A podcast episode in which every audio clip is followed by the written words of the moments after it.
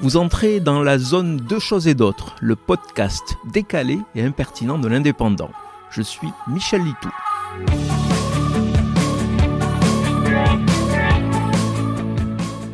Le gouvernement devrait très sérieusement se poser des questions sur sa communication.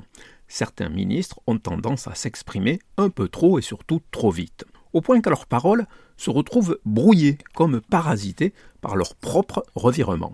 Agnès Pannier-Runacher vient de l'apprendre à ses dépens. Au tout début de la crise énergétique, la ministre de la Transition énergétique s'est voulue pédagogue en expliquant qu'on faisait plus d'économies en renonçant à envoyer un mail un peu rigolo à nos amis avec une pièce jointe qu'en éteignant la lumière dans une pièce.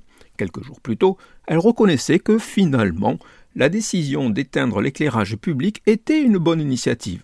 Tout et son contraire, se moquent ses détracteurs.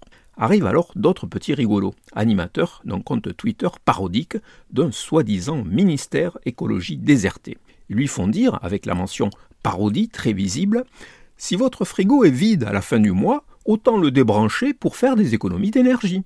Ah, c'est énorme, inhumain, incroyable. Et pourtant, telle une traînée de poudre, la petite phrase est reprise partout, comme si c'était une nouvelle boulette de la membre du gouvernement.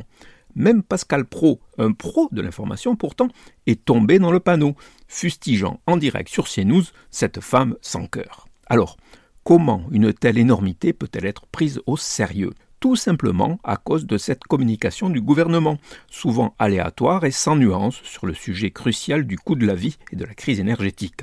Et s'il n'y avait pas eu une première déclaration maladroite sur les mails rigolos, jamais le frigo vide à débrancher n'aurait connu un tel succès.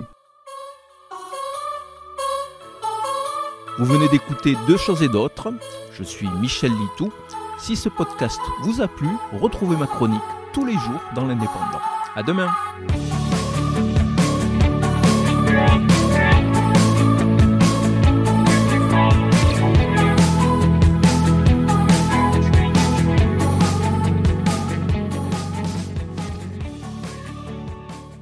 Retrouvez cette émission et toutes nos productions sur Radio Indep et en podcast sur l'indépendant.fr, nos réseaux sociaux et votre plateforme de streaming favorite.